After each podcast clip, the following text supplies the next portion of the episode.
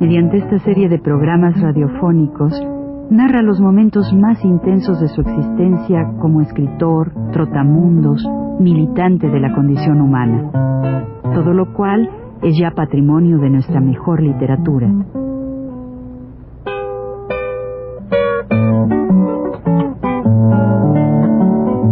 Con ustedes, Juan de la Cabada. Buenas tardes.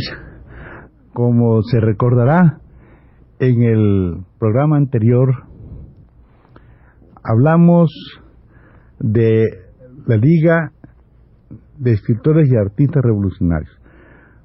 Estaba situada, como dijimos, en la calle San Jerónimo, número 53A, es decir, un lugar dentro del mismo convento de San Jerónimo.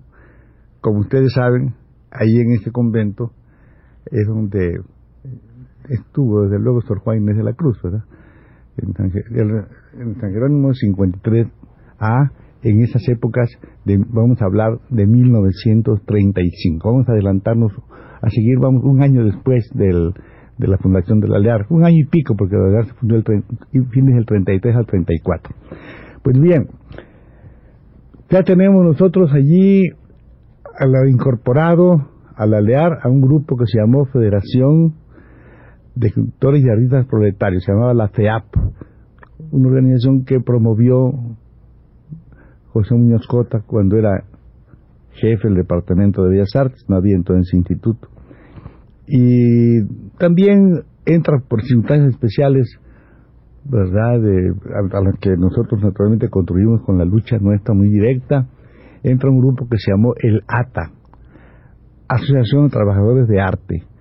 En este grupo militaban, estaban adheridos, pues eh, Fernández Ledesma, eh, Gabriel Fernández Ledesma, eh, su esposa entonces, Chabela Villaseñor, el, el, el pintor Tamayo, Mérida, pues, una serie de compañeros, también algunos este, pues, gráficos de, digamos, algunos como Manuel Manuel eh, Álvarez de Bravo, este, fotógrafos, y Amero, otros más, ¿verdad?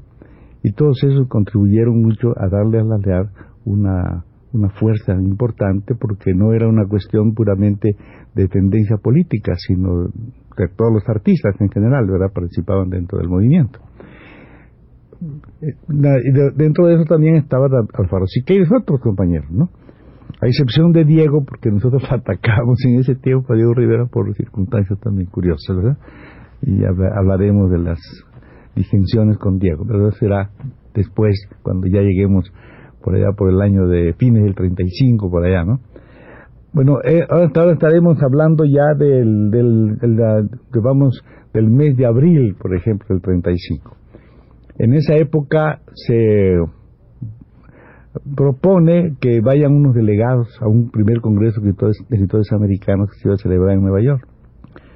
Ellos habían mandado la invitación y cosa muy curiosa porque había personas con, pienso yo que con mayor relevancia que yo en ese momento, pues estaba Lizar Subide, estaba Keles Vela, eh, y Hermilo Abreu Gómez mismo y otros, pero no sé por qué circunstancias en la reunión, pues ellos acordaron que fuera yo uno de los delegados. Y como escritores fuimos Mancisidor, José Mancisidor, un amigo nuestro, por, también escribía, y era por la, sección de maestros, ¿no? Miguel Rubio y yo. Bueno, salimos para allá en, el mes de abril, porque el día 30 se iba a inaugurar el, el acto en un teatro de, de, Nueva York. Como comprenderán ustedes, yo pues tenía, no tenía así obra grande en ese tiempo, tenía mi obra muy limitada, pero con todo fui aceptado dentro del, dentro del Congreso. Y pues para mí fue una gran experiencia, pero es una cosa muy personal, para mí fue una, una gran experiencia porque en esta en este en esta ocasión pues tocó participar también en el primero de mayo de aquel año que se celebró en Nueva York con mucha con, mucha militancia política los, sindicatos algunos sindicatos como los de marinos etcétera. Era la época en que se hablaba de formar el Frente Popular es decir todas las fuerzas democráticas contra el nazifascismo. Por consiguiente en, este lugar, Nueva York, participaban también gentes curiosas, como esa agrupación de, que se llamó el, el, Father Divine, a quien yo conocía, y eso era un, un grupo religioso, ¿verdad? Este, de, pues iniciado por la población negra de, de Nueva York. El, en, la, en la plaza en Union Square me tocó ser el primer orador porque en ese desfile de los marinos iba mucha población de habla española. Y claro, después de mí vino este compañero, el Father Divine, cuyo nombre no recuerdo ahorita, alguna vez cuando haga las memorias ya completas viviendo en Nueva York, me acordaré de muchas otras cosas. Y, y el Browder, que era entonces el secretario general del Partido Comunista Norteamericano. Pues bien, ese día, primero de mayo, me tocó a mí ver una cosa muy curiosa, porque nos llevaron a Wall Street en la noche. Y uno tiene siempre la, la idea de que de Wall Street, es decir, del lugar de las finanzas, de, de la bolsa de valores y de toda esta este, este, este sitio donde se, se, cotizan las monedas en el mundo, y todas las, las, minas y todo, todo lo que es el, lo, lo, lo, que ellos, lo que podemos decir la materia prima, todo lo que hay de América Latina, además todo lo que rige la economía, mucha, mucha, mucha la economía mundial. Pues aquel, aquel el lugar es, está lleno, claro, está de rascacielos, pero en la noche es un silencio absoluto. Parece como un gran cementerio de catedrales, porque en ese tiempo, no sé ahora también seguramente, este, los bancos eran las catedrales. Lo que decimos aquí es pues, los, grandes edificios, los grandes monumentos, los monumentales edificios, ahí, sobre todo por ese rumbo, Trinity Church, o sea, la iglesita es pequeña, pero todo lo que es la cosa monumental está naturalmente en los negocios, en los bancos, en todo esto y, es un silencio absoluto. Pasa uno como dentro de un cementerio. Yo decía, pero no deben estar viendo, porque ahí, está, ahí da todo el, tesoro, al, al interior de algunos ojos invisibles, porque por lo demás es completamente eso. La noche es un, es un silencio absoluto, un cementerio, de cuando en cuando se ven lucecitas en las oficinas, seguramente están trabajando de noche algunas oficinas, es todo lo que se ve. Claro, eso después, al día siguiente, es un contraste fabuloso porque en esa, el, ya desde temprano, de la mañana, ya empieza ese movimiento terrible, ¿no? De, toda la toda prisa corriendo la gente, tal, tal, una cosa que era inusitada para nosotros. Ahora en México se ve un poquito de eso, pero no es todavía lo que era lo que era Wall Street en esos tiempos. Para, para un mexicano joven y un mexicano escritor que llega por esos lugares, sobre todo, claro está, de estos países nuestros, de América Latina, pues era muy sorprendente. Yo agradecí mucho que me llevaran los compañeros Venosa, chileno, y Jacobo Hurbis, un, muchacho peruano, y nos llevó por esos, por esos, a esa, a esa hora precisamente, de 10 a 11 de la noche, ¿verdad? Y, y, eh, tener esta sensación, eh, para mí extraordinaria, de, de, de, pensar cómo duermen o cómo son cómo duermen o cómo vigilan hasta, hasta, en el sueño los, capitalistas sus, intereses, ¿verdad? Porque seguramente, como digo, de esas partes seguramente estaban los ojos puestos en la calle sobre un posible ladrón que pasara, sobre un posible atentado que hubiera. Todo eso seguramente lo tenían controladísimo.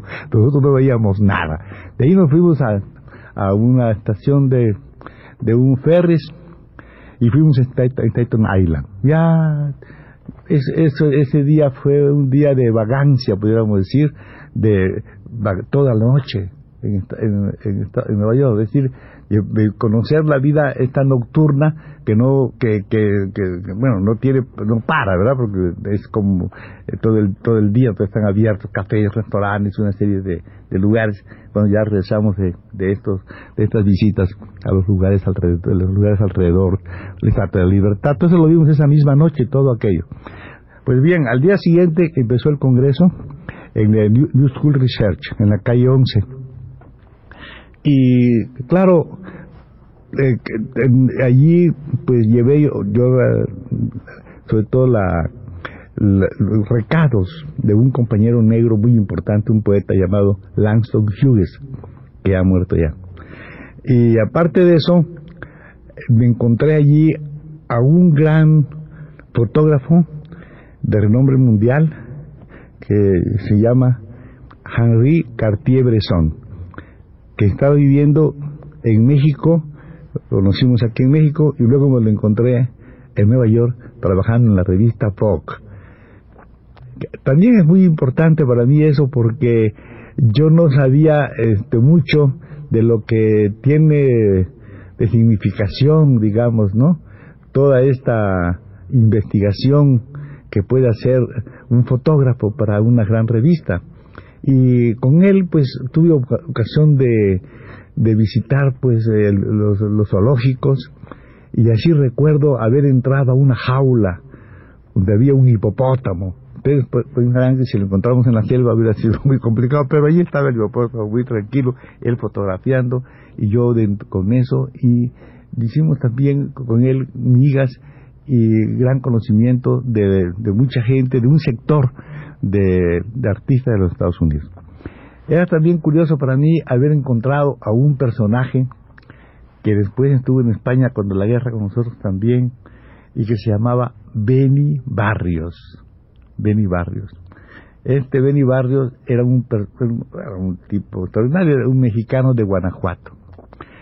En aquellos tiempos él andaba con un abrigo, porque hay que advertir que aunque era mayo, primero de mayo, hay frío, porque en esos lugares en el mes de mayo todavía hace mucho frío, hace frío. Bueno, es una, la primavera, pero es fría, ¿no? Entonces él andaba con un abrigo, se hizo también muy amigo mío, junto con un muchacho que pintor de la época se llamaba Víctor Laredo, ¿verdad?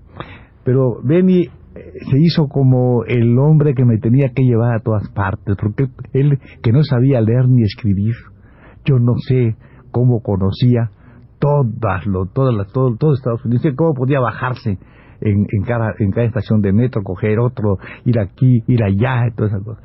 Cosa que, claro, a mí me, me, me fascinaba y me ponía un poco al alba porque cuando yo llegué, cometí la imprudencia de mandar un telegrama diciendo que iba a llegar yo a las 11. a las 11 quiere decir allá este, que hay una lista, ¿verdad? Poniendo las, las, las, llegadas de los, de los camiones, pero yo me equivoqué porque dice 11, ¿verdad? Yo debía llegar a las 11 de la noche, pero como no hablaba bien el idioma ni nada de eso, veo 11 y era la llegada de, de, de las 3 de la mañana. Hay que tener en cuenta que yo voy a confesar que me fui con nombre falso no por mi gusto, sino porque yo no sabía absolutamente nada de, estos de trámites.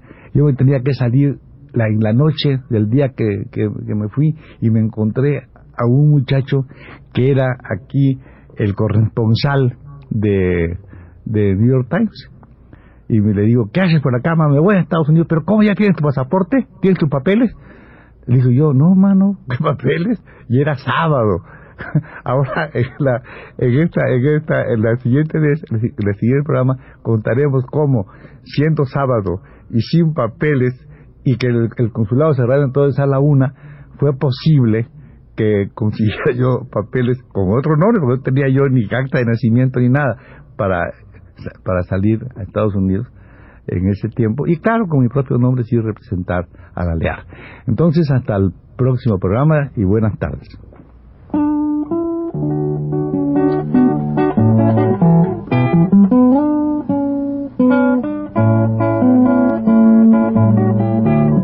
Radio Universidad presentó Recuento Vivo.